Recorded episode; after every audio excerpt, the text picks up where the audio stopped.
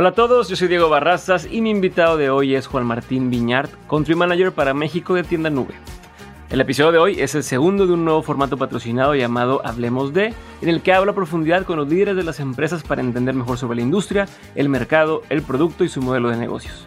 Puedes leer más sobre cómo elegimos qué empresas aceptar en estos episodios entrando a mentes.mx y dando clic en el apartado correspondiente. Ahora les cuento. Tienda Nube, en palabras de ellos, es la plataforma de comercio electrónico con la que vas a poder crear tu propia tienda virtual para vender por internet de forma sencilla y sin intermediarios en Latinoamérica. Y en palabras mías, hacen que cualquier persona que quiera vender por internet pueda hacerlo sin fricción y sin tener que decir precio por inbox. Lo que Tienda Nube ha logrado en tanto tiempo es sumamente admirable y en este episodio Juan Martín Viñart me cuenta todo sobre cómo lo han logrado. Así que basta de tanto preámbulo y hablemos de Tienda Nube. Bienvenido Juan Martín, gracias por, tu tiempo. Y lo que quiero saber es cómo llegas a Tienda Nube.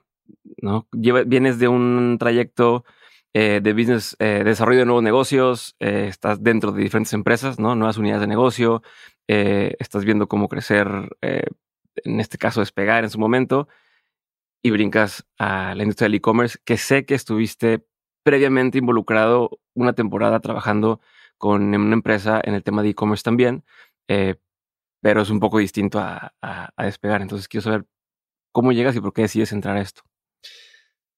Em, ¿Cómo fue? Eh, a mí la tecnología siempre me, apasionó por eh, muchas cosas.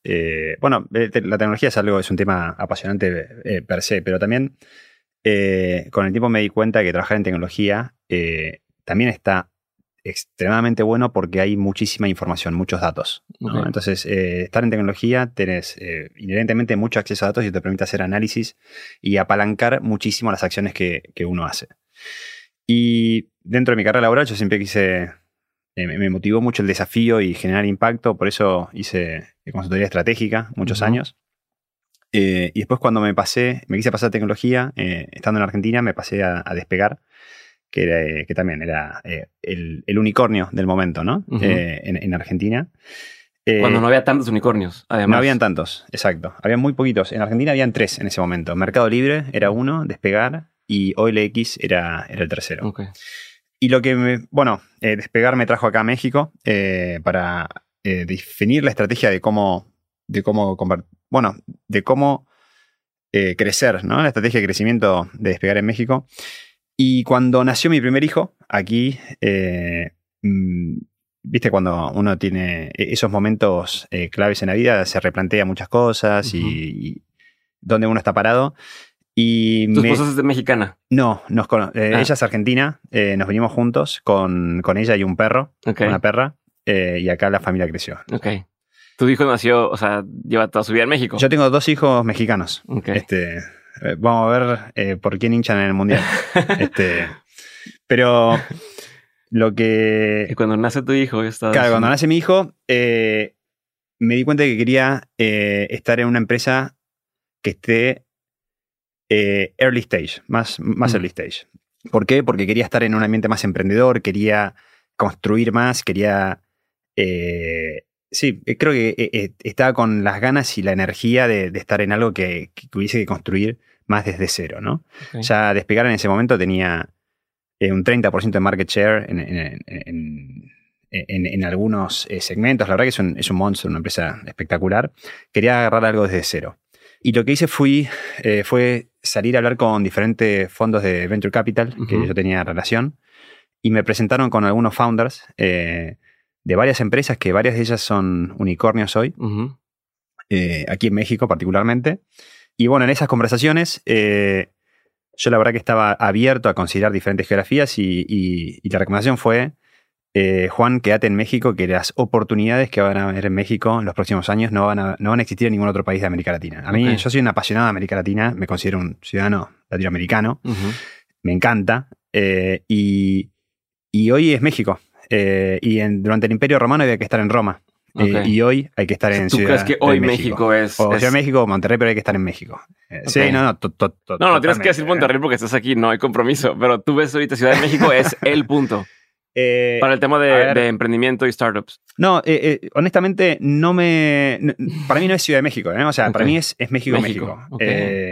y, y, Ciudad de México, por ahí puede ser que tenga un poco más, porque por tamaño, porque es más grande.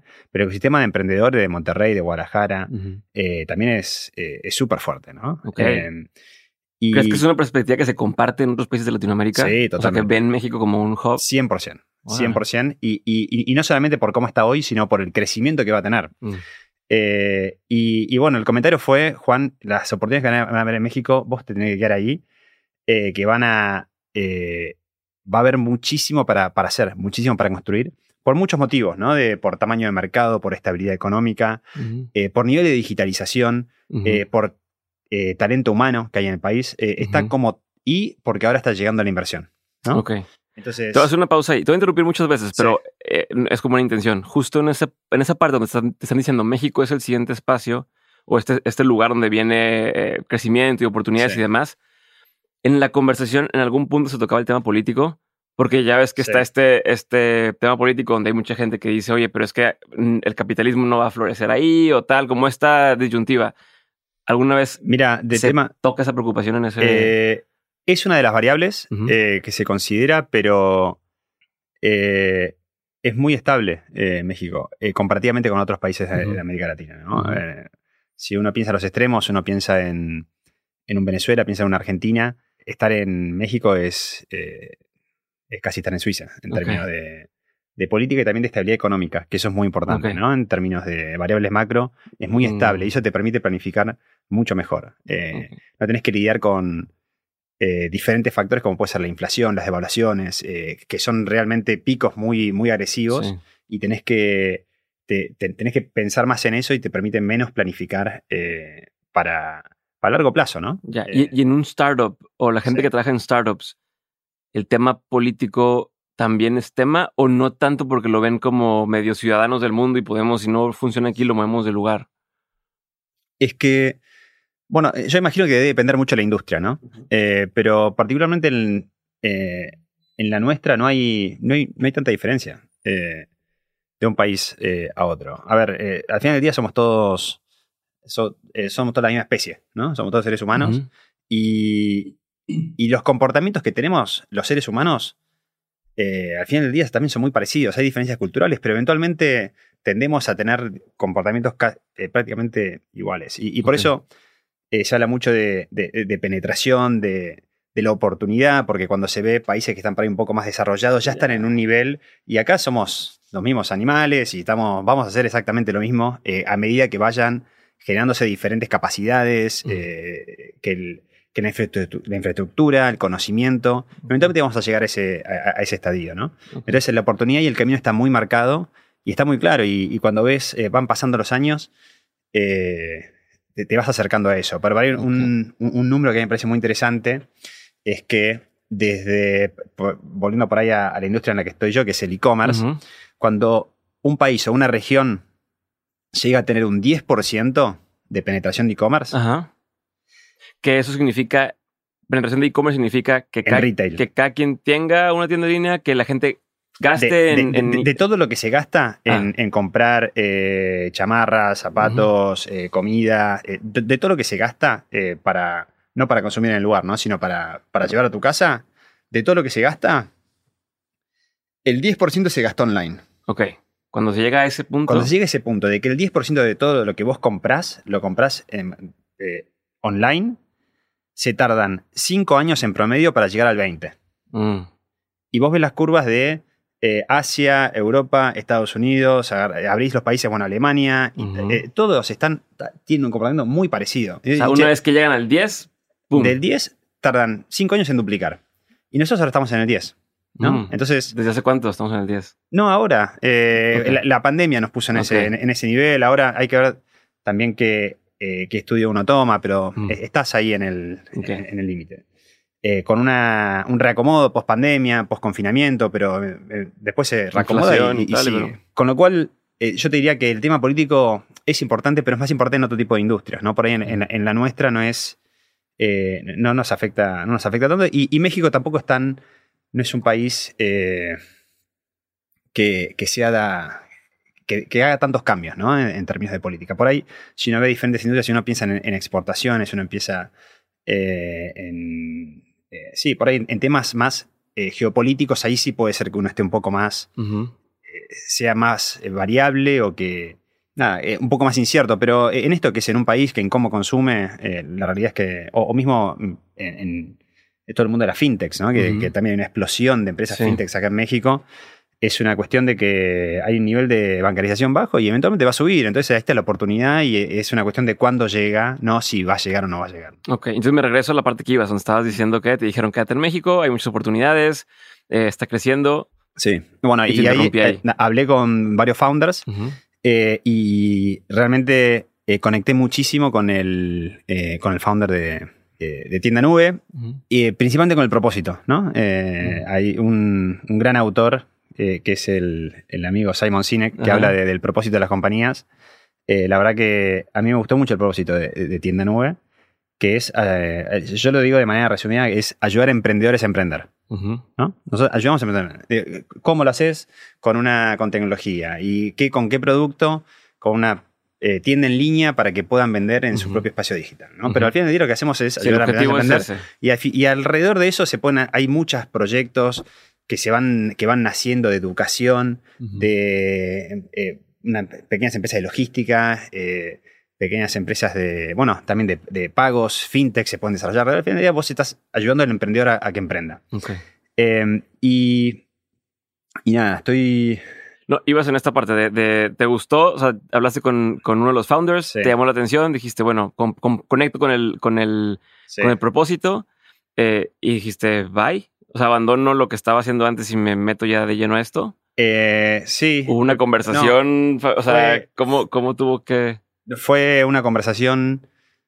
Eh, no, a ver, estuvo desde que hablé hasta que me sumé pasaron eh, siete meses. Ok, ah, bastante. sí, un poquito menos.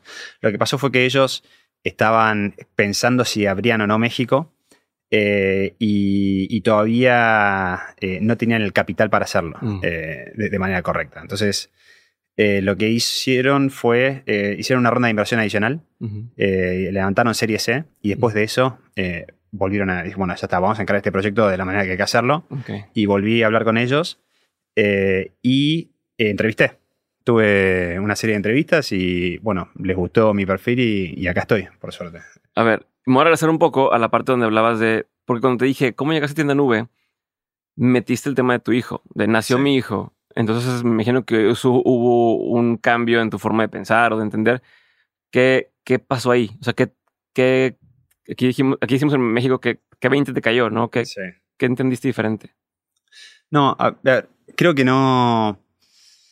Eh, fue algo más general, ¿no? O sea, fue, estoy haciendo realmente lo que a mí me gusta estoy haciéndolo algo que me apasiona. Pero cuando, cuando nació tu hijo o cuando estaba en, ese, en, esa etapa fue cuando empezaste a pensar más en eso. Exacto, en el famoso paternity leave me, me tomé dos semanas eh, y con el... Eh, te, cambia el mundo, ¿no? O sea, eh, ya dejas de estar solo, tenés una responsabilidad y empiezas a pensar más a futuro, ¿no? dejas de pensar tanto en el... en lo que va a pasar esa semana, la semana siguiente, pensando, bueno, ¿qué va a pasar de acá 10 años? ¿Qué va a pasar de acá 20 años? Y quería estar en un lugar nada, eh, quería estar otro tipo de desafío, ¿no? Otro tipo de, compañía. Eh, y, creo que era la tormenta perfecta, ¿no? Porque también se estaba, eh, se estaba buscando, ¿no? O, las empresas estaban buscando también perfiles como el mío, entonces fue, creo que yo estoy muy contento con la decisión, ¿no? ¿Y, por qué salirte de algo, porque ahorita mencionabas, de, algo ya grande a, a un startup? Pues al menos desde afuera la impresión es, te pasas de algo relativamente seguro a, algo más riesgoso, tanto en nivel empresa, nivel puesto, eh, que a lo mejor, así como hoy entras, mañana te dicen, bueno, hoy con Twitter, o sea, ah, y, te dicen, ¿sabes qué? Ya cambió la estrategia, bye. Eh, ¿Tú qué veías en ese, en ese, en ese movimiento? ¿Por, qué tengo atención eso? Em, a ver, como te digo, yo hablé con muchas compañías en ese camino. Eh, y cuando hablé con, cuando hablé con el CEO de, de Tienda Nube, el propósito conecté mucho, me gustó mucho la cultura de ellos. Eh, eh, al fin del día, los founders son los principales vendedores de la compañía, ¿no? Pero eh, me gustó mucho su forma de trabajar, la honestidad, cero bullshit. Eh, no, no, vas a ver a los founders de tienda nube. Eh, no, son, no, son, personas muy públicas, ¿no? Realmente ellos están enfocados en hacer bien el trabajo y ellos no, no se pueden opinar de cualquier cosa, ¿no? En, las redes. O sea, ellos realmente quieren ayudar a emprendedores a emprender. No, no, no van a opinar de la guerra, con, la guerra con, de Ucrania con Rusia. O sea, van a estar enfocados en lo suyo, ellos.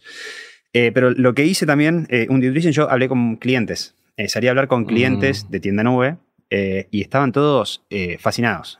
Promoters absolutos. Y eso para mí fue también una... no estoy mirando un Excel, estoy hablando con los clientes y, la verdad que estás resolviendo un problema que es real. Y no solamente un problema que les resuelve un problema, sino que además de que se los resolves, ellos están tremendamente agradecidos y, son vendedores ellos mismos. Entonces dije, bueno, acá hay algo, acá hay algo grosso. Eh, y eso fue que dije, me parece que esta es la compañía. Y bueno, sí, obviamente iba a haber un riesgo. Este de que, de que la compañía no le vaya bien. Por suerte le fue muy bien. Eh, pero lo que hice fue un, buen due diligence de, de, dónde, me estaba metiendo. También podía fallar, ¿no? También puede fallar hoy. Sí, claro. Eh, Todas, puede, o sea, cualquier empresa puede, pero, pero un poco mi pregunta iba hacia, hacia por qué pensar en quiero irme a un startup y no a un corporativo o a una cosa más establecida donde hay menos riesgo para mí, para mi familia a largo plazo, teóricamente. Y, pero es que es todo distinto. El, desafío es distinto. Eh, la, eh, en un corporativo, si uno eh, decide, si uno se va de vacaciones un mes, el corporativo sigue funcionando. Mm. En una startup, el primer día yo estaba enfrente de la computadora y bueno, de pronto es bueno, ¿y ahora qué hacemos? ¿Cuánta gente había allá en México? Hoy somos 50. No, en, ese, momento. éramos tres. Este, y, y, todo había que hacer. Todo. Desde eh, bueno, salir a contratar personas, pero también definir si vamos a tener oficina no vamos a tener oficina, seguro médico, qué seguro médico vamos a poner, comprar las laptops para la gente que vamos a contratar. Yo tenía las laptops en mi casa, las tuve durante más de un mes. Eh, no, durante más de un año tuve las laptops en mi casa. Cuando había una nueva contratación, pedíamos un Uber, yo bajaba, le daba el. Eh, imagínate eso en una gran compañía, ¿no? Hay un, hay un, equipo de IT que tiene su stock, que hace las compras con su. No, nosotros, si hay que hacer esto, bueno, lo pago con mi tarjeta, voy, lo, eh, y, era, es moverse, es eh, construirlo. Construirlo con, tus propias manos lo construís. O sea, y eso tiene un nivel de satisfacción que es infinito. Mm. Eh, y además, si uno conecta con lo que uno está haciendo, también era muy gratificante, ¿no? Porque estás haciendo algo que después vos ves el resultado y hablas con la persona que está usando tu producto y está tremendamente agradecida y, y fanática y se lo recomienda, te dice, le recomendé este o te piden ayuda un fin de semana y, cuando te das cuenta que le estás contestando y lo estás ayudando un fin de semana es porque realmente te, eh, te sentís parte de, ¿no? O sea, eh, creo, que, creo que es un poco eso. Eh, y en una, gran empresa ya está, hay muchas cosas que ya están, ya están hechas. lo que vos hagas no tiene el impacto que, va a tener realmente en una startup. Es un poco mantener el status quo. Exactamente. Es, es, crecer, ¿no? Bueno, vamos a crecer eh, este año vamos a crecer un 15%. Yo crecemos un 15% eh, más, mes, mes, contra mes. ¿no? O sea, eh, tenemos que. Nuestro objetivo es, crecer por 10. bueno, ¿cómo hacemos para crecer 1000%? ¿no? O sea, mm. no, estamos pensando en ese de 15, estamos realmente en, pensando en cómo vamos a romper o hackear el, el sistema para que el crecimiento sea exponencial, constantemente. ¿no? ¿Y cómo se hace eso desde el punto de vista de, armar un equipo en, un país nuevo? O sea, ¿en qué te concentraste primero y cuáles son las conversaciones iniciales que tiene que tener un equipo así para hacerlo? Tomando en cuenta que ya existe, o sea, ya hay un antecedente, no, no empieza completamente de cero todo eh, y estás probando desde cero, creo. Entonces. Eh, eh, a ver, hay una combinación de, dos cosas. Una es en, la visión, ¿no? De a dónde puedes llegar, ¿no? Eh, nosotros hoy tenemos eh, un par de miles de tiendas en línea acá en, acá en México, pero el potencial que tenemos es tener eh, por lo menos 100.000 tiendas en línea en los próximos años. Y ese número, vamos a llegar a las 100.000 tiendas en línea, a los, a los 100.000 emprendedores que vamos a estar apoyando, que es el estadio Azteca lleno de emprendedores que están operando a través de tienda nube, ¿no? que es también súper, súper poderoso. Pero te das vuelta y por ahí hay 50 hoy. Entonces, tenés que hacer esa, eh, tenés que saber de que lo que estás haciendo es realmente para llegar a los 100.000. Mm. No tenemos que pensar en, eh, si uno deja de pensar cómo está haciendo las cosas, no va a, lograr nunca ese crecimiento. Va a crecer un 15% año contra mm. año, no vas a crecer un 20% mes contra mes, ¿no? que es el crecimiento compuesto que tenés que tener. ¿Y cómo lo haces? Eh, tenés que estar, tenés que tener ciclos de iteración. ¿no? Pero igual, antes que eso de, metodología, eh, tenés que conseguir al equipo correcto. ¿no? Y el equipo correcto es muy difícil. ¿Cómo, ¿qué, principios sigues en ese, aspecto? vamos a desmenuzar un poquito estas partes porque me interesa bastante. ¿Cómo, cómo, cómo o sea, tienes la visión, ¿no? Que son 100 mil tiendas en México. Sí. Que, o sea, recorre, ayúdame a ver tu tren de pensamiento de por dónde empiezas, en qué piensas, en, o sea, cómo desmenuzas ese problema o ese reto de es, hoy no tengo cero cuando llegué o tengo X cantidad de, tiendas, quiero llegar a 100 mil. ¿Cómo empieza eso? O sea, de, ¿qué, ¿cuál es el primer paso que das? Bueno, a estoy explicando, ¿no? Desde, desde, el tema de pensar en gente, pensar en infraestructura, pensar en todo. No, lo primero que, pensamos es en armar el equipo. Eh, y, el foco en traer a la gente, a la gente correcta que te ayude a construir eso, ¿no? Porque eh, yo tampoco, eh, a ver, solo es, imposible lograrlo y tenemos que traer gente que sea capaz de, construir esos equipos por, su lado, ¿no? Mm. y en la construcción de equipo también es bastante es bastante, bueno, obviamente es muy complejo porque tenés que traer gente que tenga el conocimiento técnico eh, de lo que necesitas, de, dentro de la visión de, qué equipo querés construir, que tenemos una visión, tenemos un blueprint de, los equipos que necesitamos traer en términos de producto, de crecimiento, de atención al cliente, de ventas. Eh, y tenés que salir a buscar las, personas que tengan la capacidad técnica que estás buscando, que además particularmente yo no, tengo, no tenía capacidad técnica en muchísimas disciplinas, entonces necesitaba complementarme con gente que, sea especialista, ¿no? Eh, pero al mismo tiempo, lo más importante es gente que esté alineado con la cultura. Mm. Eh, y la cultura es, eh, eso también, para mí fue una, me abrió bastante la cabeza, o me voló bastante la cabeza, porque nos ha pasado de, encontrar, nosotros tenemos una serie de entrevistas, un proceso, ¿no? Para traer gente que eh, tiene entrevistas técnicas, entrevistas, eh, sí, una serie de entrevistas técnicas, pero tiene una, etapa que es una entrevista cultural, que es entender eh, cómo opera, cómo opera esa, cómo esa persona se enfrenta a adversidades, cómo crece, cómo, cómo, da feedback, cómo recibe feedback, cómo se, cómo se toma la jerarquía, qué, qué nivel de, de, embarrarse las manos, puede llegar a tener si se le caen los anillos. Eh, eh, toda una cuestión de, cómo trabaja más allá de lo técnico. ¿no? Y, esa entrevista, eh, para mí al principio era relativamente trivial. La yo tenía la, el preconcepto de, una corporación o una empresa más grande. Bueno, te entrevistó recursos humanos, te entrevistó People. ya, hice la entrevista con recursos humanos. Ajá.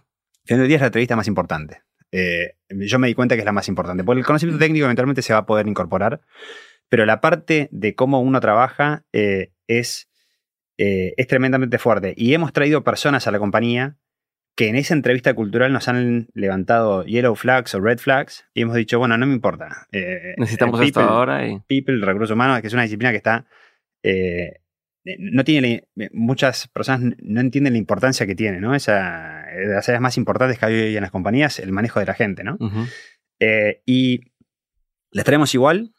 ¿Y qué terminaba pasando? Se terminaban yendo de la compañía ellos solos o los tenemos desvinculando, porque no conectaban con la forma de trabajo mm. que tenía. Eh, es como ir a nadar en contra de la corriente, ¿no? toda la compañía va en una dirección y si vos esa dirección te incomoda, no vas a poder ir con la velocidad que, que tienes, te vas a frustrar eh, vas a empezar a underperform y eso va a llevar a que vos te, tomes la decisión de irte o que la, compañía termine decidiendo por vos, ¿no? y esa parte que dices que es muy importante del fit cultural, ¿tienes una noción de cómo se mide hoy o cómo lo miden eh, ustedes? Eh, son diferentes competencias que se miran, ¿no? Pero yo, si tuviese que resumirlo, de, para con lo más importante es tener un growth mindset.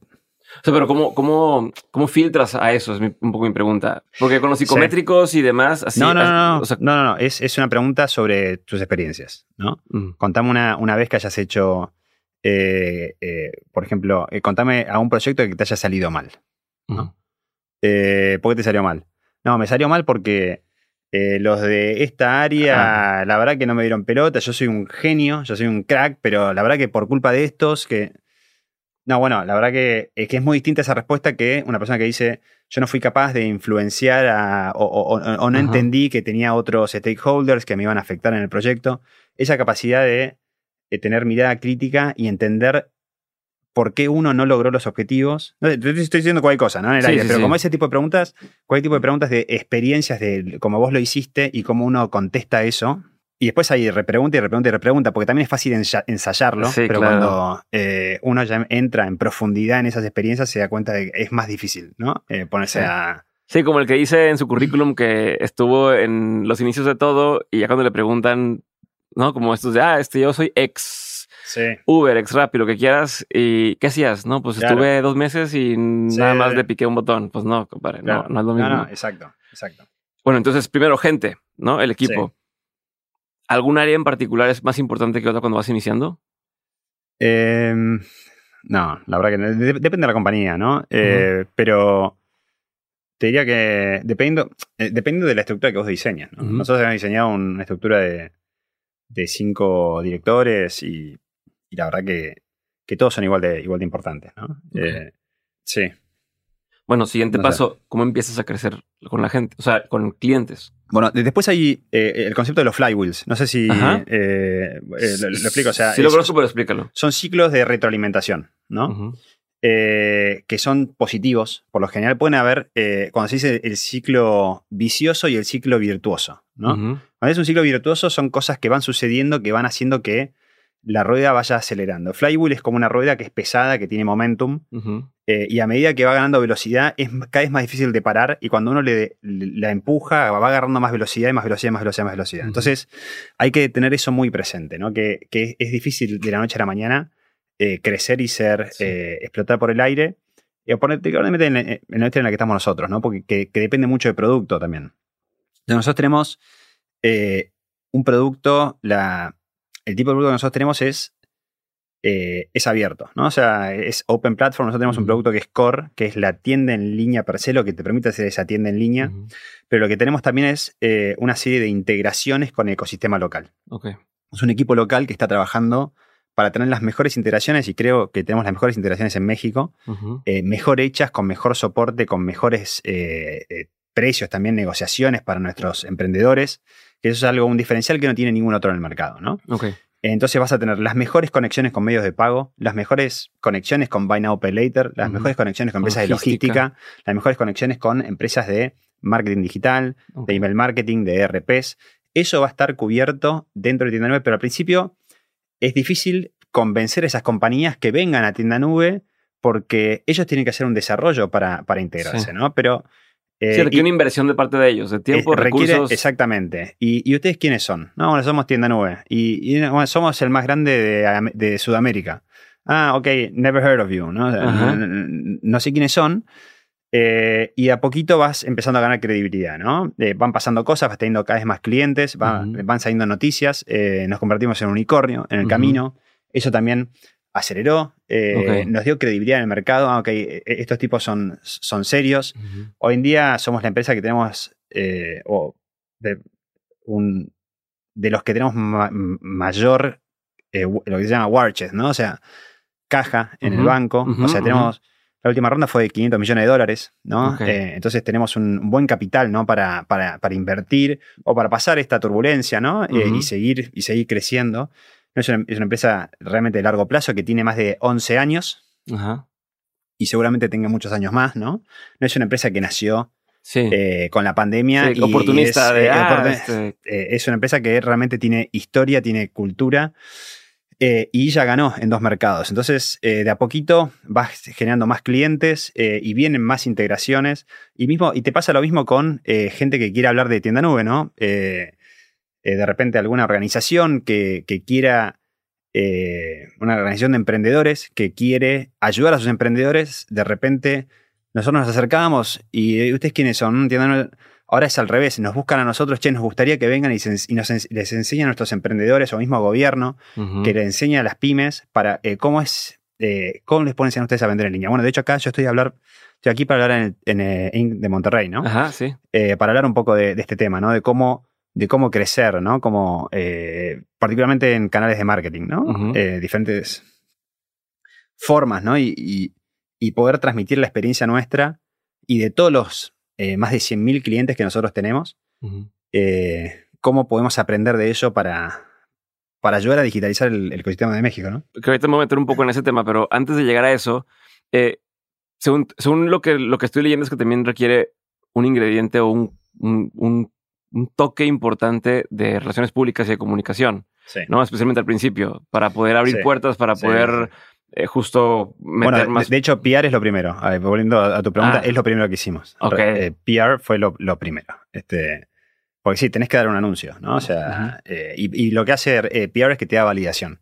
Tiene, si querés, para mí ha tiene dos efectos. Uno que te da validación y otro es que te da awareness, ¿no? O sea, la gente empieza a escuchar tu nombre. Y las primeras tiendas en línea eh, que logramos acá en México, muchas llegaron por esto, ¿no? Que vieron una nota nuestra en Forbes, vieron una, nuestra, una nota nuestra en el Universal y, y dijeron, ah, mira, eh, qué interesante esto, lo voy a, los voy a probar. Eh, después hay, bueno, muchos otros canales, pero sí, relaciones públicas, eh, prensa, más que relaciones públicas, es, el primer paso. Bueno, justo, justo ahora que, mencionas esto de, mm, de, que la gente los conozca y los quiera probar y demás, sabemos que hay competidores que ya tienen mucho tiempo, ¿no? Especialmente competidores en Estados Unidos muy fuertes, uno es Shopify, bueno, mucha gente lo conoce, muchos no, pero ustedes han logrado llevárselos de encuentro en todo el mercado de Latinoamérica. O sea, al grado que podríamos decir que casi no figuran eh, en comparación con ustedes. ¿Cómo han hecho para que eso pase? O sea, me estoy metiendo un poco en el tema de, cómo competirle a, una empresa que en Estados Unidos está muy bien posicionada y que pues es un competidor. Entonces. Sí, no, hay empresas muy posicionadas en Estados Unidos, otras en Europa, otras en Asia. Eh, y la realidad es que al final del día tiene que ver con conocer el mercado local. Mm. Eh, y entender qué es lo que necesita eh, el mercado latinoamericano, particularmente el mercado mexicano. Eh, y lo que nosotros tenemos, o lo que es Tienda Nube, es que es una plataforma que es tremendamente fácil de usar. Es muy fácil y es mucho más fácil para empezar a vender también que los competidores de Estados Unidos, de Europa, de Asia. Es muy sencillo porque está diseñado por, por latinoamericanos para latinoamericanos. ¿no? Es un mercado que está creciendo muchísimo, pero que está dando sus primeros pasos. Tienda Nube es muy fácil aprender, pero al mismo tiempo tiene la robustez para que vos no tengas que salir nunca de Tienda Nube. ¿no? Vos podés vender eh, eh, millones de dólares a través de tu, plataforma de Tienda Nube, pues una plataforma que te va a acompañar en todo ese, en todo ese recorrido. Tenemos una división que es para empresas grandes. Entonces, eh, la verdad que lo más masivo nuestro son, es para las pymes, para los emprendedores, pero a medida que uno va creciendo tenemos una, un equipo eh, de tecnología y también comercial que habla, le habla a las grandes empresas, ¿no? Eh, y también las grandes empresas ponen con nosotros, ¿no? Pero hablamos de, facilidad, eh, también de accesibilidad, también es muy, es muy económico operar en tienda nube y cuando uno está empezando, cada peso cuenta. Entonces, tienda nube no, tiene, no tiene comisión, en México particularmente. Entonces, eso también es algo que que valora mucho, ¿no? Eh, los emprendedores no tener que pagar comisiones por las ventas que yo genero en mi propia tienda en línea. Y después, por otro lado, tenemos un equipo de soporte. Voy a decir cuatro, ¿no? Sí. Pero el equipo, el equipo de soporte de Tienda Nube está acá en Ciudad de, eh, en Ciudad de México eh, y sabe, entiende perfectamente lo que significa enviar un paquete desde Whisky Lucan a hasta Coyoacán, ¿no? Che, pero está, es en el mismo estado, Ciudad de México. No, eh, escuchame una cosa, es una cosa muy distinta. O, lo que significa ir a pagar a un Oxxo, ¿no? Eh, en, modo cash. Por eso tiene un equipo de soporte que está en, la India, un equipo de soporte que te, que te, atiende desde Colombia o que te atiende desde Canadá. Por ahí no va a entender lo que significa eso, ¿no? Entonces nosotros te vamos a poder ayudar desde el punto de vista de lo técnico, pero también desde el punto de vista de lo práctico, ¿no? una, vez, ahorita que dices de, Colombia, de, una vez pedí una, una app de, de comida unas tortas, pero que las tortas acá son de pan, carne en medio. Sí, sí, sí, Entonces le digo a la chica, o sea, no me llegó bien y, le, y me, me, marcan de un call center de Colombia, de otro país, y me dicen, ¿qué pasó? Y dije, no me llegó la torta. Ah, pero ¿qué otro postre te llegó? Y no es que no, es que es, mm, claro. no me llegó la torta. Y, entendí el pastel. y fue un tema, pero, pero justo es, es, una estupidez, pero, pero, exactamente. Pero a nivel tienda en línea, mi dinero, mis productos, mis clientes, es peligrosísimo. Totalmente, totalmente. Y, por último, esto que te decía de las interacciones locales, tipo, en el día hay un componente que es local, que es, que es muy cross, que impacta todo, ¿no? O sea, el, producto, el, soporte, el precio, eh, pesos mexicanos eh, y también las integraciones, ¿no? O sea, eh, en Tienda vas a tener, va a estar mucho mejor conectado con el ecosistema para vender, con el ecosistema que puedes, el, más importante es de pagos y de envíos. Sí. ¿No? Que es la gente a veces se olvida eso, no cree que, ah, voy a vender en línea, ya está, pero no, no, eso es lo que hay que resolver. Exactamente, pagos, envíos y después si querés la parte de marketing, ¿no? Pues cómo generas tráfico. Aparte de generar tráfico, hay mucho que resuelve Tienda 9 per se con conexiones con tus redes sociales, que son excelentes eh, lugares donde uno puede crear comunidad y usarlo como medio de comunicación. Pero lo que tiene que ver con las conexiones locales de, eh, con tu paquetera, eh, con Estafeta, con DHL, con 99 minutos, con todo ese tipo de compañías, no, va a haber una, no va a haber mejores integraciones y mejor entendimiento de cómo esas funcionan eh, que las que tiene eh, tienda nueva. Y eso es muy importante, ¿no? Porque vender en línea vas a, vas a tener muchísimos problemas de logística, de pagos, de contracargos. Eh, vas a tener no que lidiar con no llegó el paquete. ¿A quién le hablo que no me ha llegado? Exactamente. Nosotros te vamos a acompañar, te vamos a ayudar a resolver todo ese tipo de problemas, ¿no? Que la competencia no lo hace. Perfecto. A ver, ahorita voy a meter a las, a las justo funciones este, y demás de, de, tienda nube. Quiero dar un paso atrás, último paso atrás que doy. No te lo prometo, pero es casi seguro que es el último paso atrás que doy. Eh, tú, hablas que desde, desde ya, desde ese tiempo, estás en el tema de los datos, te interesa el tema de los datos y demás. Eh, pero hoy te toca trabajar como country manager con gente, con mucha gente. Eh, ¿Qué repos has tenido en ese sentido tú? De, de ahora dirigir pues, estos equipos eh, y esta empresa desde este lado, no solo con, con a saber, si fuera una empresa que tú estás empezando desde cero, pues es a ti quien te dice o sea, no hay, no hay quien te diga lo está haciendo bien o lo está haciendo mal. Acá está la combinación de tú estás solo, entre comillas, acá cuando iniciaste abriendo este equipo, pero también tienes el apoyo y la presión de un equipo atrás que está confiando en ti para que seas la persona que está abriendo esas puertas. Entonces, ¿cómo administras ese, ese, ese tema social, ¿no? De, de, de ese people problem, que no es lo mismo que los datos. O sea, que los datos son lo que es y ya, ¿no? Sí acá cómo tienes que cambiar esa forma de pensar. La verdad que con ayuda. Eh, ¿Cómo lo he hecho? Con, con, apoyo. Eh, eh, cuando arrancamos te dije que para mí la disciplina de, People es de las que están más, ¿cuál es la palabra?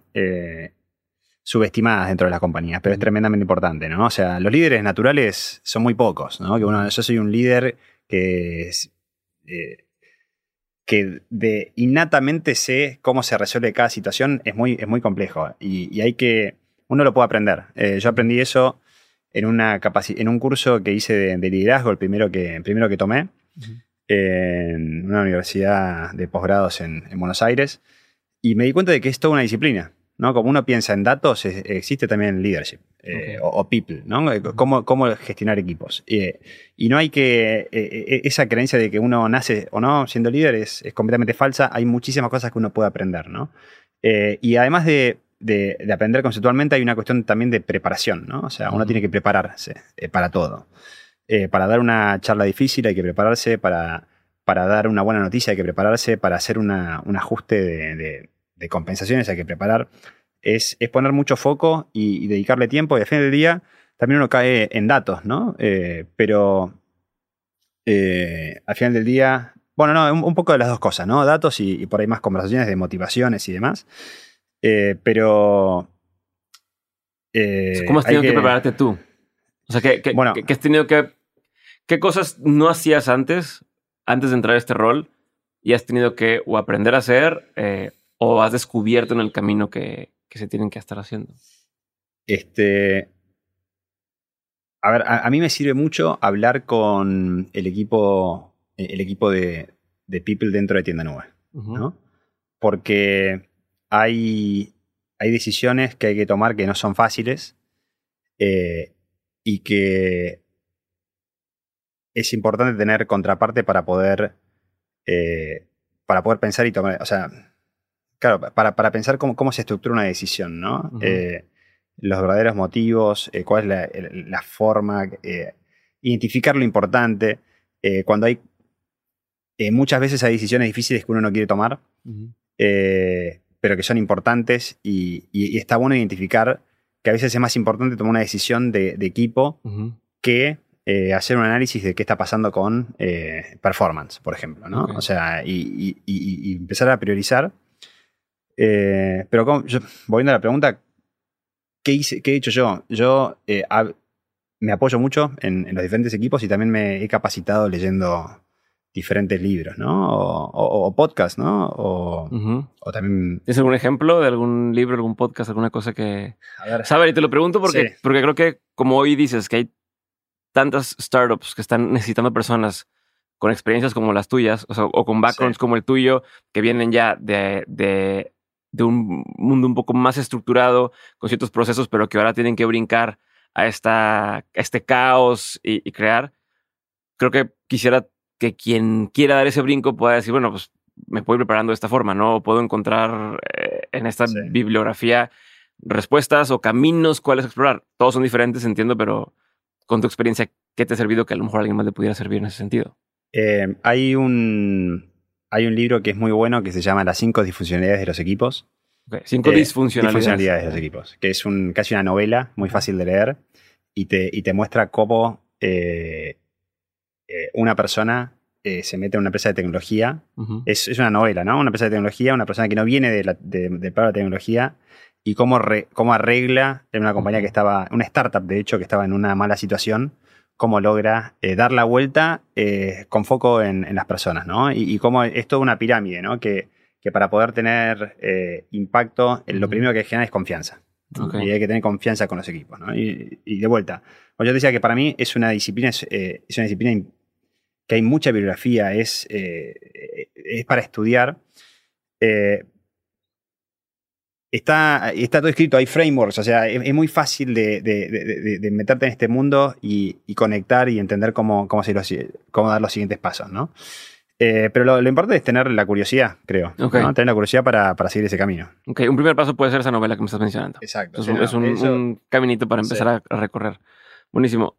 Ahora sí, a ver, hablando de tienda nube, ¿cuál es la situación actual de tienda nube? O sea, dame así como el mapa o píntame, tenemos esto, tenemos esto, tenemos esto, para que quede claro y sobre eso desmenuzarlo un poco más. Perfecto. A ver, tienda nube, hoy, eh, ¿dónde estamos parados? En México, ¿no? En México. Eh, no, voy a dar un, un, general. un- un paso atrás. En general, Tienda Nube hoy es eh, la plataforma para vender en línea, que es la número uno de Argentina, la número uno de Brasil. En México eh, estamos dando los, eh, los primeros pasos, estamos ya lanzados hace dos años.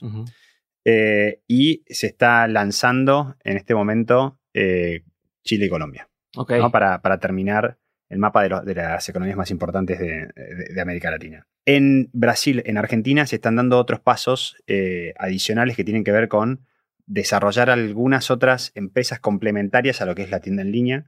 En Brasil hay una empresa de medios de pago, hay una empresa de logística, hay una empresa de educación, por ejemplo. ¿De educación te refieres a cursos? Cursos, exacto. Eh, Pero es una empresa completamente paralela, ¿no? O sea, eh, que eso tiene que ver con eh, un M&A que se hizo eh, y se mantuvo con una empresa paralela que enseña a vender en línea, enseña marketing digital, tiene todo ese... por eso yo te digo que está, conecta con el propósito. Claro. Es una de las cosas que conecta con nosotros. Y en México, ¿dónde estamos parados? Hoy estamos muy bien, muy bien posicionados, eh, como te diría la, la plataforma que porcentualmente es la que más está creciendo eh, de todo México.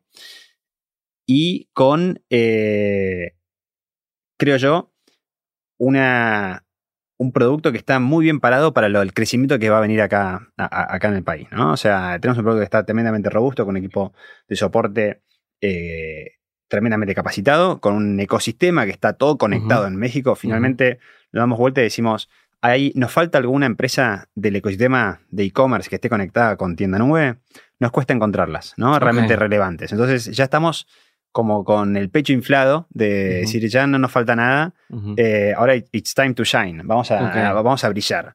Eh, con un mercado que está, tiene todo por crecer.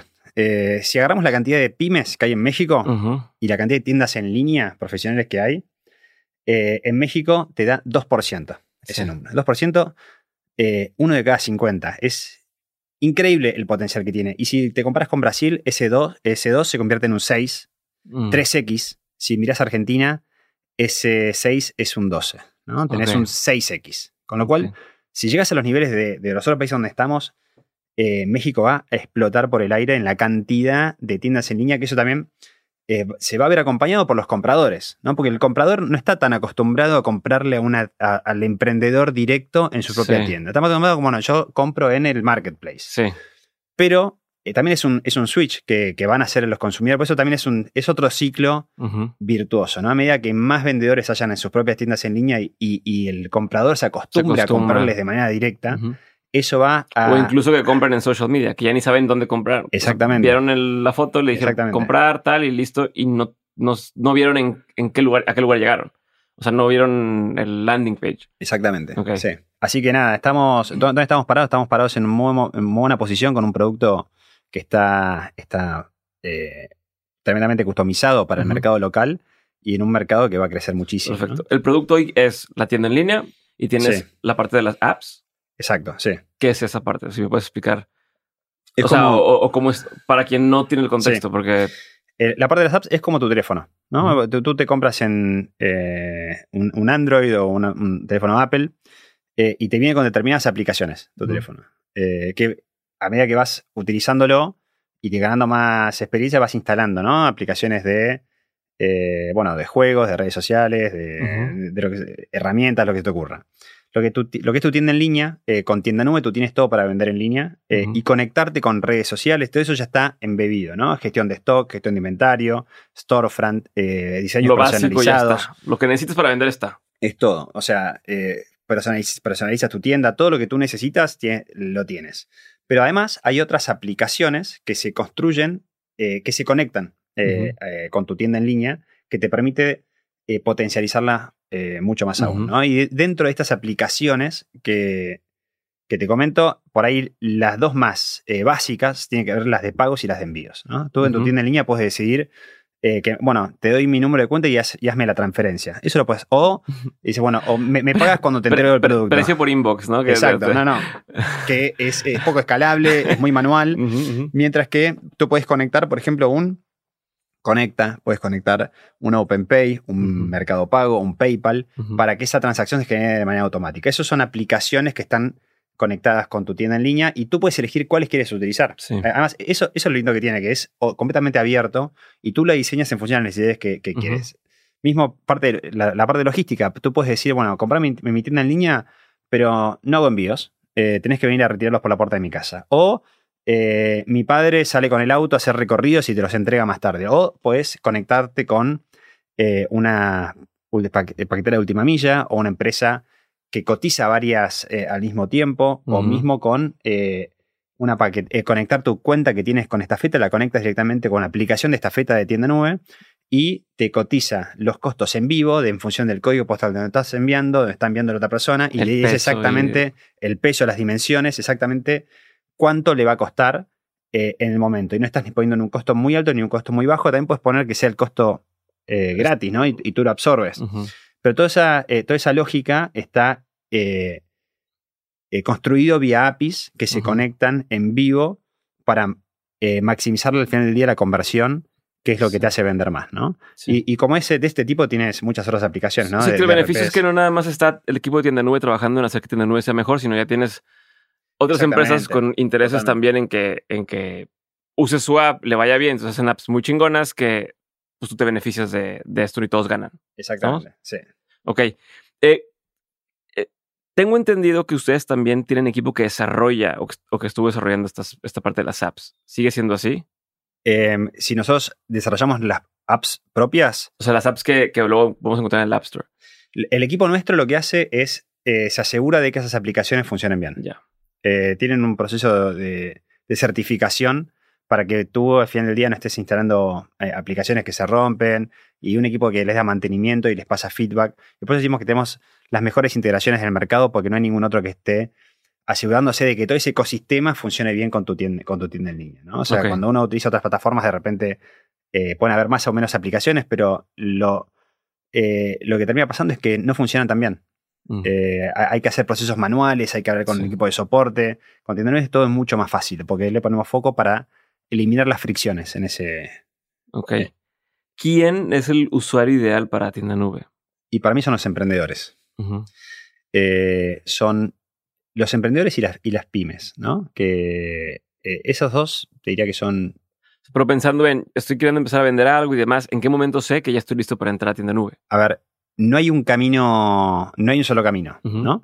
Pero lo que nosotros vemos que pasa mucho es eh, que de repente hay una persona que tiene su trabajo, eh, una historia vamos a contar, ¿no? Que, trabaja de repente en un estudio eh, contable, jurídico, un godín, ¿no? pero tiene otra pasión, ¿no? Otra pasión que le encantan las cremas, le encantan los juguetes, le encantan eh, la ropa y ellos empiezan a diseñar sus propia, su propio producto y en muchos casos es para su consumo, para consumo propio. Ellos lo empiezan a hacer para ellos mismos. los amigos les gusta, se lo van a probar, eh, y dice, che, ¿por qué no lo vendes? ¿No? Entonces empiezan a, empiezan a construir su marca y empiezan a eh, foco en el producto. Los, emprendedores tienen pasión por lo que hacen, por lo general. Son especialistas en eh, cualquier, cualquier sea el producto, en camisas, en, lo que sea, ellos saben una cantidad porque les, realmente es lo que les hizo dar el salto de salir de lo que estaban haciendo en su camino para empezar a enfocarse en eso. Pasión. Y empiezan, después de venderle a los amigos, eh, crean redes sociales. ¿no? Entonces empiezan a generar una comunidad más grande que está, va un paso más allá de lo que. de lo que. de, de su círculo más cercano. ¿no? Entonces, del boca a boca empieza a generarse.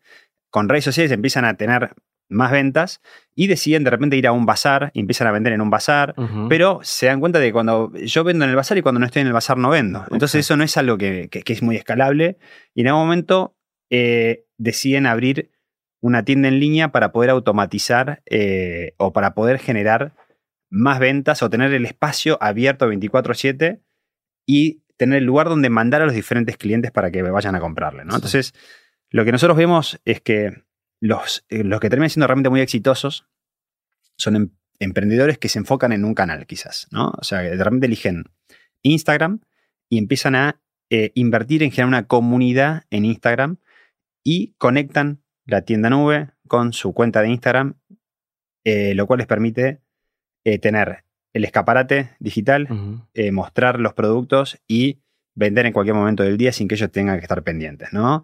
Y lo que termina pasando es, eh, ellos empiezan a, em, empiezan a crecer las marcas, empieza a crecer su marca, mejor dicho, empiezan a crecer sus redes, de repente eligen tener otros canales de comunicación, eligen abrir otra red social o eligen hasta abrir un canal eh, físico, eligen abrir un local.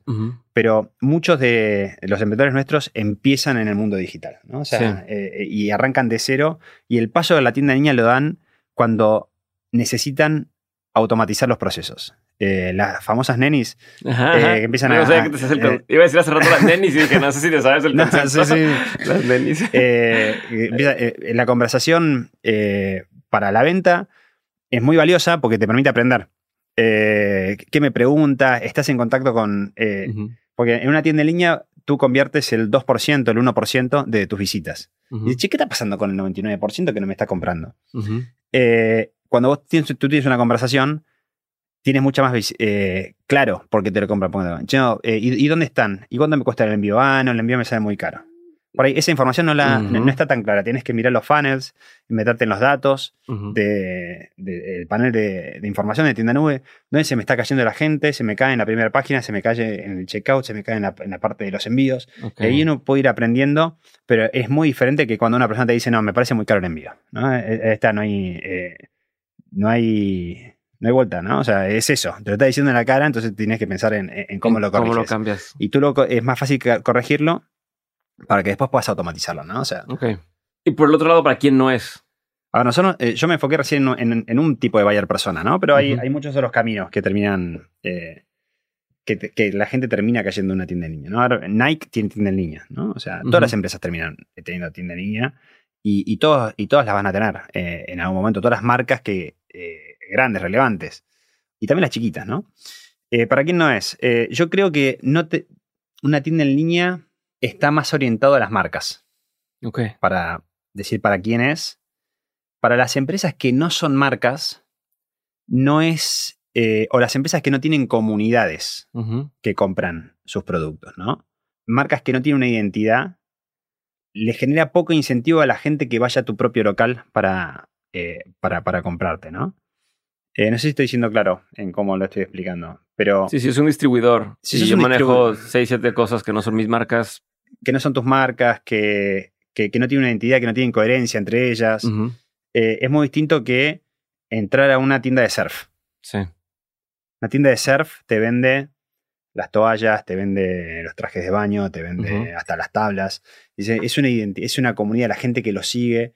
Eh, eh, yo, las camisas, yo sé que estoy comprando una marca. Si vos eh, estás vendiendo cosas más genéricas, mm. que no tienen una identidad, ¿qué puede ser? No sé. de repente voy a decir por ahí, en ese mejor caso, pero, eh, cubrebocas, ¿no? cubrebocas, mm. yo, no me voy a meter a. Yo no, soy un fanático de, esta marca de cubrebocas. Uno cubrebocas más o menos agarra el que, el que uno se encuentra y se lo pone.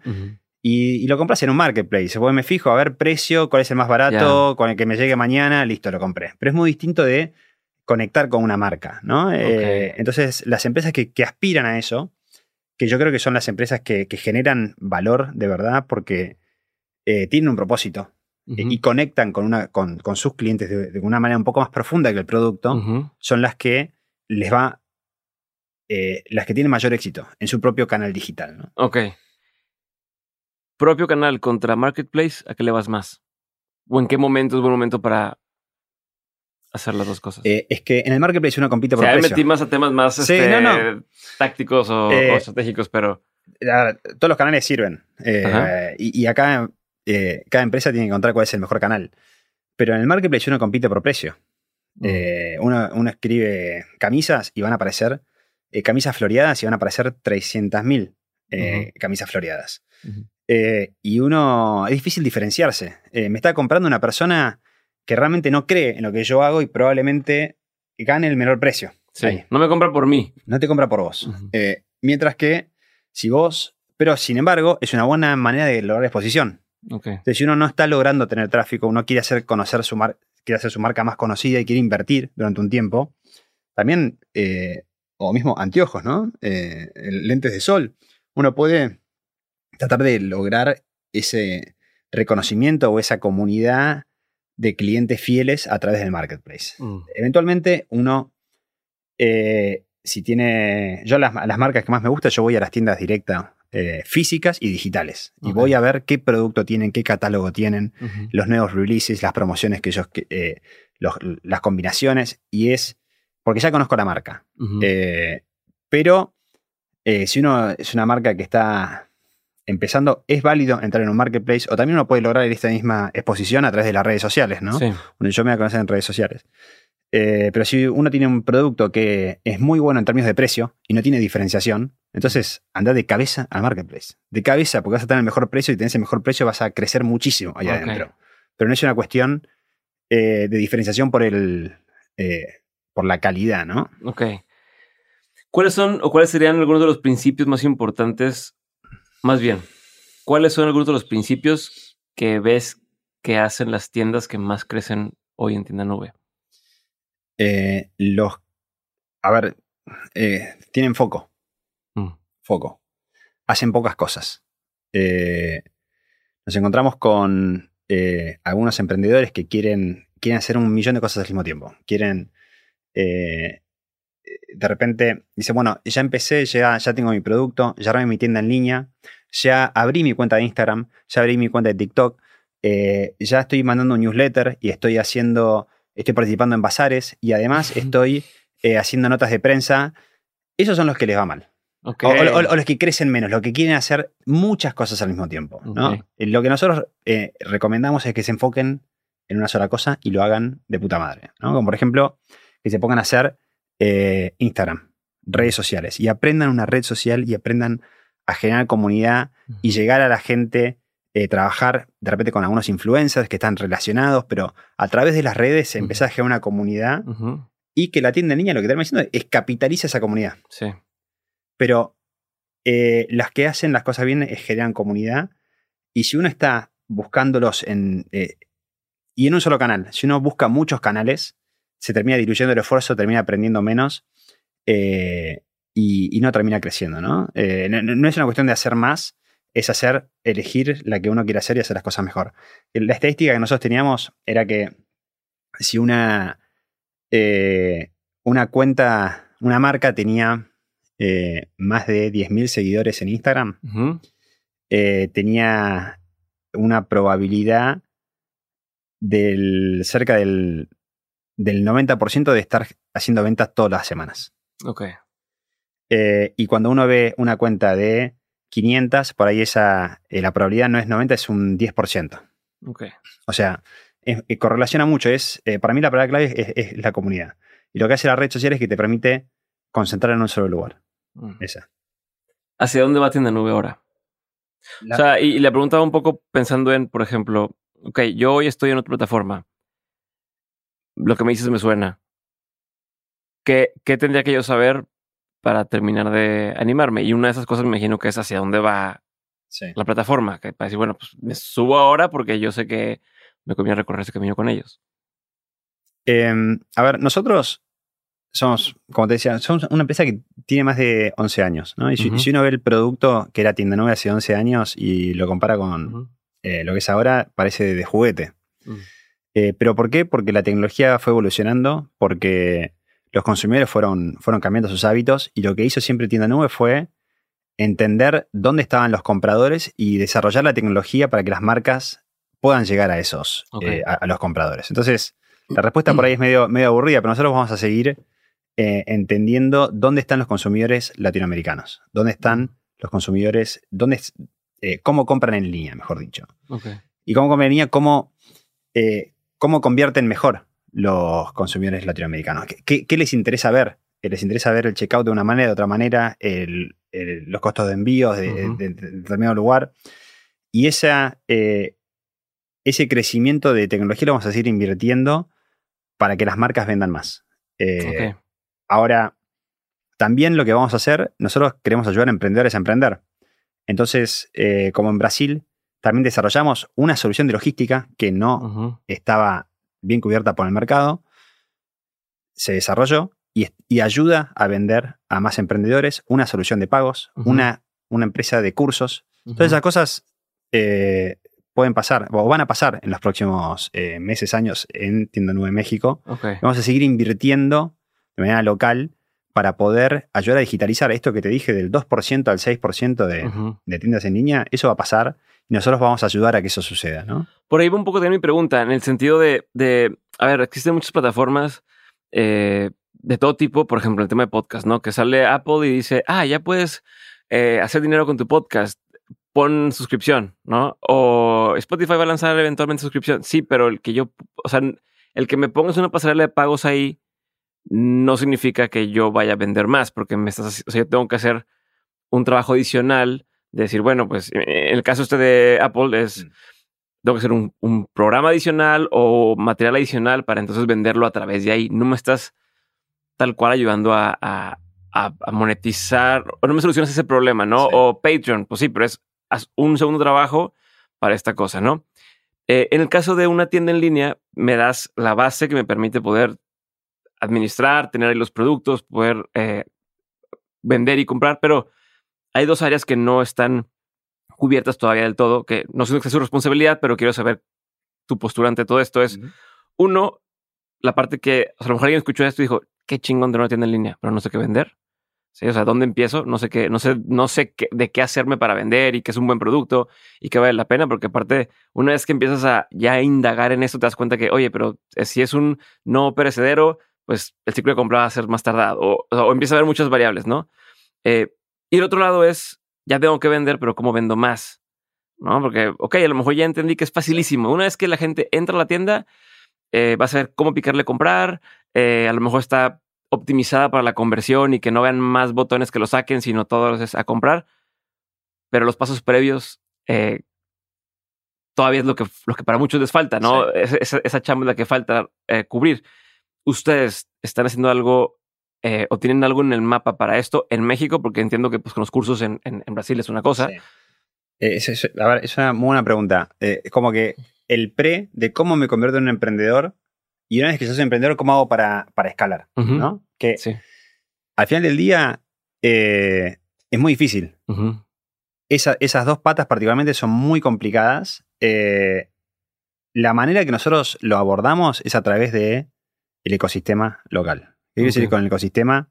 A través de organizaciones que, que- que capacitan emprendedores y lo que nosotros tratamos de hacer es nos acercamos para ayudarlos con nuestro, con, con nuestro conocimiento, ¿no? O sea, eh, diferentes organizaciones gobierno, nos acercamos con el gobierno para dar eh, cursos, o sea, completamente gratuitos con universidades para, para capacitar en el, en el pre y en el post, ¿no? Eh, y también inspirar, también que es muy importante, o sea, dar a, dar a conocer nuestra comunicación, principalmente la comunicación de tienda nube no es, nosotros somos tienda nube, somos unos genios, no, nosotros tenemos un, eh, el- un arquetipo más del, del, del héroe silencioso, ¿no? Del, Mm. del, Sí, del- detrás de cámaras. el que está detrás de cámara, el, el- el que te apoya. Pero la estrella no es tienda nube, tienda nube no es la estrella. Eh, La estrella es eh, Baby Minoli, es Bunny, es, eh, es Sure, es. eh, la verdad que los.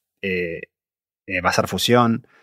eh, Justo ahora, cuando o los querías decir, te fue- este, te te o fueron- sea, son todos los vendedores. Son, son los vendedores. Eh, esos son las estrellas, ¿no? Eh, nosotros bromeamos de que si en algún momento nosotros llegamos a tener un avión de logística propia, eh, no vamos a tener un avión que diga tienda nube, eh, Mm. vamos a tener eh, un, Es un ploteo de, de- es- de- de píxeles de todas las marcas alrededor que nosotros estamos apoyando a ellos, ¿no? Ok. Eh, y no, no sé, no sé cómo llegamos a esto. Eh, Ah, la pregunta, era de, la pregunta era de si están abordando o si están eh, tratando de alguna forma el tema de cómo me vuelvo Claro. emprendedor y cómo tal, ¿no? Y Bueno, nada, y la, fuimos- la comunicación nuestra tiene que ver con inspirar también. Ujú. O sea, es inspirar y mostrar eh, cómo fueron eh, los pasos que dieron los emprendedores. Y si uno se mete en, en nuestras redes sociales, se va a encontrar con que hay. eh, están las historias de los emprendedores nuestros. Eh, Ok. Nosotros, no- hablar de Tienda 9, Tienda 9, no nos, hasta nos resulta incómodo. Nosotros nos gusta mostrar las marcas que, que- que venden con nuestra plataforma. Pero además, al mismo tiempo, nos damos cuenta que los ayudamos. ¿no? Sí. Al, al mostrarlos en nuestras redes sociales, ellos ganan eh, acceso a otras audiencias que por ahí no las tienen en, en sus, en sus redes propias. Así que, no, sí, es, es con inspiración, con comunicación, con educación, y mucho de esto lo hacemos a través de las diferentes organizaciones locales que tenemos un equipo de marketing que se dedica específicamente a eso, así que también si hay alguna organización de, que está enfocada en, en emprendedores, en pymes, en cámaras de comercio, que quiera eh, que nos acercarse a nosotros para, para que nosotros le- les contemos y por ahí les podamos enseñar lo que nosotros sabemos, también estamos eh, súper abiertos. Perfecto. ¿El modelo de negocio de ustedes es qué? O sea, ¿cómo ganan ustedes de yo tener mi tienda con ustedes? Eh, nosotros tenemos un costo mensual que cobramos eh, para, eh, para que una persona tenga su tienda en línea y que va desde 99 pesos por mes el costo. Y también tenemos algo- diferentes costos de transacción, de revenue share, de, de- de algunas de estas app stores. de- de- estas aplicaciones Claro. Tienen un revenue share que nosotros también... eh, hay, hay aplicaciones que son gratis, otras que tienen costo. Las que tienen costo tenemos un, eh, al- al- una, una parte compartida ¿no? de, comisión. Digo que a mí eso me da tranquilidad el saber que yo, o sea, cuando me dicen, haz tu podcast en las plataformas donde no pagas. Y yo al revés, Sí. quiero pagar porque significa que eso mantiene que el producto siga existiendo independientemente de si No, me, va bien o mal. Sí. Eh, ¿Qué tan fácil es migrarte de una plataforma a tienda nube? Y también la vuelta va al revés, ¿no? Si Sí. algún día decido que ya no quiero estar en tienda nube o me voy a mudar a otro país y necesito Sí. migrar todo para allá y demás, eh, ¿qué tan qué tan no atrapado tienes mi información para No, poder moverme? eh, eh, eso es una, una pregunta que es eh, filosófica. Mm. Eh, o una, respuesta filosófica. Nosotros hacemos todo, lo hacemos tremendamente fácil para que te vayas de tienda nube. Mm, Cuando tú te quieras ir, es, es lo más fácil es, eh, uno deja de pagar. Eh, vos dejás de pagar eh, todos los meses y ya está, y, y la dejas de tener y, y, eh, no estás atado ¿no? Con nosotros. Y, y si tú quieres extraer esa información, la puedes descargar y la puedes pluguear en, en otras, en otras plataformas, ¿no? Eh, pero lo, ma- lo- lo más importante es que es muy fácil de irte, si tú te quieres ir. Ahora, si tú te quieres migrar a tienda nube, también es muy sencillo. Hay varias herramientas eh, eh, que están dentro de la plataforma que te permiten cargar de manera masiva. Eh, hay algunas aplicaciones eh, que, que, te, que te migran todo el catálogo, de- que eso por ahí lo- es lo más tardado. Sí, pero no tiene que ser todo desde cero. Exactamente, te migran todo el catálogo y después lo que uno termina haciendo es customizando la parte de diseño de, tu, de, tu, propia tienda. Eh, no se importa, ¿no? Porque eso sí, es más. Eh, no, es un. No son archivos, no son Excel, no son ventas. Eso sí es un poco más. Depende de, lo que cada uno le quiere dedicar. Pero lo que tiene Tienda Nueva tiene, tiene muchos templates gratuitos que te permiten hacer algo eh, muy rápido. Uno puede armar una tienda en un día. uno puede dedicarle no sé, un mes, eh, igual es un montón un mes, pero eh, eh, especializándose en, en, sacar mejores fotos, en imágenes, en, la parte, le puede dedicar tiempo a la paleta de colores y demás. Pero la verdad que es, muy, es muy sencillo, muy rápido. y, lo importante es que eh, nada, que se animen a hacerlo, ¿no? Si, uno siente dolores en la plataforma en la, que está o no está cómodo por cómo, se ve en mobile o que no eh, está atado con diferentes aplicaciones o le parece caro o el equipo de soporte no le resuelve, eh, que venga y que, lo pruebe, que lo va a hacer bastante fácil. Si, si yo no le sea la parte técnica, hay quien, o sea, hay, quien me pueda apoyar, ya sea como externo o como interno de, tienda nube. Sí, sí, totalmente. Hay, hay dos. Eh, interno, el equipo de soporte que te, va a contestar eh, vía WhatsApp cualquier duda que tú tengas. Eh, si hace falta agendar una llamada, también se puede, se puede hacer. si uno es una empresa muy grande o una, empresa, una empresa más grande que quiere entender un poco mejor sobre tienda nube, y sobre los beneficios, tenemos un equipo comercial que también nos pueden escribir a través de, la misma página de tienda nube para que nosotros los contactemos y les expliquemos un poco mejor de, qué, va. Y después también hay un ecosistema de agencias eh, locales que son externos, que lo que hacen es, eh, te, pueden montar la tienda nube de tu, de tu propia compañía. ¿no? tenemos una, eh, en la página nuestra hay una sección que es un, como un marketplace de, agencias, donde están las, las, agencias que han trabajado con nosotros, que mejor hacen las cosas y que eh, uno los puede contactar, directamente o preguntarnos a nosotros que les hagamos alguna sugerencia. ¿no? Y, también si uno es una agencia puede acercarse a tienda nube para poder estar en este marketplace. Eh, es muy importante porque eh, la realidad es que no hace falta tener conocimiento técnico, pero hace falta tener tiempo mm. también para armar una tienda en línea. Y también conocimiento de diseño, ¿no? Porque también... la paleta de colores. se nota la diferencia, ¿no? Y, hay un equipo que para las empresas que tienen capital y que no tienen tiempo, eh, está todo este ecosistema de agencias que te van a ayudar a, lograrlo. ¿Qué, qué, qué más les falta al ecosistema desde su punto de vista eh, de personas o de, personajes que existan para que, para que funcionara todavía mejor o, incluso que ellos le puedan sacar más provecho a tienda nube? Pensando en, por ejemplo, Notion, esta, esta, esta plataforma de de tomar notas y demás, eh, que existen ya muchas figuras que, oye, yo soy programador de Notion, yo me, yo me encargo, no trabajo en Notion, pero yo me encargo de hacer eh, apps para Notion, o yo hago templates para Notion, o yo hago, como dices, soy una agencia que te ayudo a montarte en Notion. En el, en el, caso de tienda nube o de incluso las plataformas de, de, tiendas en línea, ¿qué ves tú que son buenas áreas de oportunidad de decir, mira, si te quieres especializar en esto, creo que va a ser una pequeña industria o un pequeño rol que va a seguir creciendo. Bueno, yo creo que, eh, a ver, lo que decíamos del nivel de penetración de e-commerce del mundo, que de 10 a 20% eh, se tardan cinco años, se duplica. O sea, e, el e-commerce en México se va a duplicar los próximos cinco años probablemente. No, lo quiero asegurar con tanta certidumbre porque, bueno... Pero bueno, tú dilo así, y si sí pasa, ya después vamos a poner este pedacito de video de que mira, vamos a volver en cinco años y es decir, mira la estupidez que dijo Juan. Em, pero además, eh, el nivel de penetración de tiendas en línea también va a subir muchísimo. Entonces, se van a crear muchas tiendas en línea en los próximos años eh, y estar en la creación, involucrado en la creación de tiendas en línea, eh, como en la ayuda, como habíamos dicho, para hacerlos, para hacerlos crecer, ¿no? En, eh, en, cómo haces para escala, para que estas tiendas en línea vendan más, que tiene que ver con, pauta digital. Eh, también es una industria que, y orientada a pequeñas empresas, a pymes, porque para las grandes empresas ya está cubierto. Pero las pequeñas empresas, si uno puede eh, apoyar a esas, eh, a esas pequeñas empresas a vender más, también a haber una área de oportunidad muy grande. Yo diría que me iría por, por esas dos. Ok, perfecto. ¿Cuáles son algunos de los productos que mejor se mueven en las tiendas en línea en tu experiencia? Independientemente de Sí. si lo hace una persona con mucha comunidad o lo que sea. Producto tal cual. Eh, las categorías que más se venden en tienda en línea son las categorías que, que logran construir marcas. ¿ok? Eh, y estas eh, son la- las de ropa, las de health and beauty, que son cremas, eh, cosmética, etc. Y eh, home and decor. Esas tres son las, la- las tres más grandes.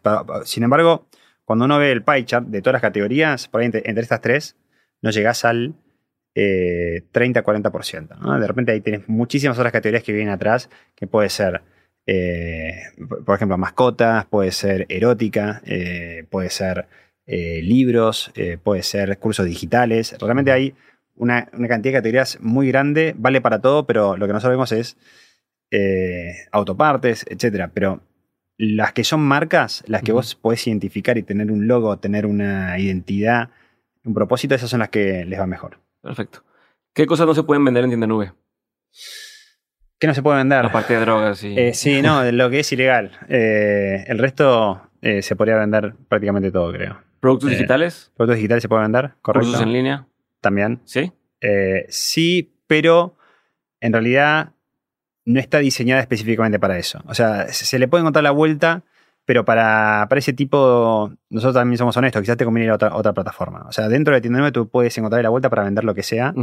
Pero nosotros nos enfocamos en, en productos más... eh, Físicos o. productos físicos, porque para eso es donde tenemos la lógica de, de logística también muy bien, eh, muy bien construida.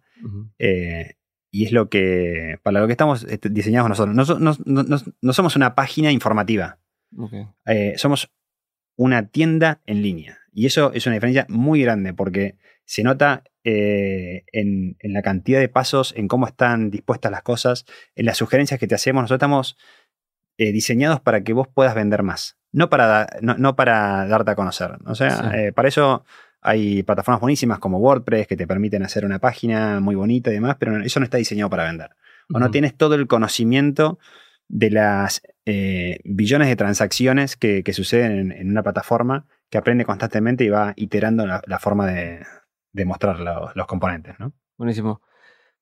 Eh, ¿qué es, ¿Cuál ha sido uno de los momentos que te ha hecho sentir más orgulloso trabajando en tienda nube? Eh, no, la verdad que es, es cuando uno habla con, lo- con los clientes. Eh, eso, eso es lo mejor, ¿no? ¿O ¿Te Cuando- acuerdas de un momento en particular o de un cliente en particular o de una historia en particular? Este, bueno, a mí me pasó, eh, per- personalmente mi mujer tiene una tienda en línea, que es una tienda en línea de juguetes eh, para, para, bueno, para chicos chicos, que están hechos de materiales naturales, eh, inspirados en la cultura mexicana, eh, y todo hecho a mano, ¿no? Y teníamos, tenemos una tienda en línea, en tienda nube, sure.mitiendanube.com. ¿Cómo escribe Sure? S-U-R-E. Así. Así. Y este lo que tiene la. Lo que tiene, lo que tiene la tienda en línea es que lo que nos, lo- nos sucedió es que nos metimos un día, o, o nos llegó la notificación en el teléfono de que nos había hecho una compra eh, una persona que no conocíamos. Eh, Y fue como un momento, un momento wow de que una persona vio la marca en las redes sociales o los vio en un bazar o los vio en un, en un local y se metió y, y nos compró y era una persona de la Embajada de Alemania que nos había comprado eh, productos para, para la familia de él. Y fue como un momento eh, muy lindo porque es como que llegaste a una persona de manera digital eh, que no es ninguna de, tu- de tus personas. Tus tías de, y tus tu- tías, de- personas. Es- ese primer momento es, es- es muy lindo y es la primera vez que te das cuenta de que, de que esto puede llegar a ser una realidad, ¿no? Perfecto. Tres aprendizajes que has tenido a lo largo de tu carrera que quisieras tener siempre presentes. Eh, es- es- estas son difíciles, ¿eh? Em, tres aprendizajes. Este. Bueno. eh, no hay nada mejor que tener un, un buen jefe y por eso hay que serlo. Eh, em, hay que equivocarse constantemente, ¿no? O sea, no, hay que tener miedo de equivocarse, mejor dicho. Y como tercero, eh, no, creo que como tercero, que siempre se puede hacer las cosas mejor, ¿no? Eh, y, y, está dado con, el miedo, con el miedo de equivocarse, ¿no? La, forma de, crecer es, seguir haciendo, eh, eh, seguir ejecutando y, aprender con cada, con cada cosa que uno hace, ¿no? siempre hay que hacer las cosas mejor. Hay una analogía muy buena que es, a mí me gusta mucho, que es la del lemon pie, ¿no? Eh, si, vos y yo nos ponemos a hacer una competencia de quién va a ser el mejor lemon pie a final del año, eh, y tú te pasas, perdón, yo me paso un año estudiando cuál es la mejor forma de hacerlo y hago uno al final del año, eh, y tú ah, tienes otro approach, que haces uno todas las semanas y lo pruebas y te fijas cómo te salió y se lo vas a probar a diferentes personas y lo iteras 52 veces, mientras que yo hice un estudio de un año y al final y ejecutaron al final, el tuyo va a ser probablemente muchísimo mejor que el mío porque tuvo muchos, muchos ciclos de iteración. Y esa, esa lógica para mí aplica para todo lo que puedas hacer dentro de una compañía, ¿no? O sea, desde, desde un proceso de planeación, desde un proceso de feedback, desde eh, el lanzamiento de una campaña, desde eh, o un feature de un producto, ¿no? Entonces, e, eso es algo que, que, hay, que hay que avanzar, hay que tener velocidad, hay que avanzar rápido y, en, ese, en ese camino lo perfecto es enemigo de lo bueno, ¿no? Eh, entonces, nada, e, eso creo que es algo que, hay que, hay, que como los emprendedores, hay que empezar. Hay que empezar y después hay que, hay, que ir subiendo la vara.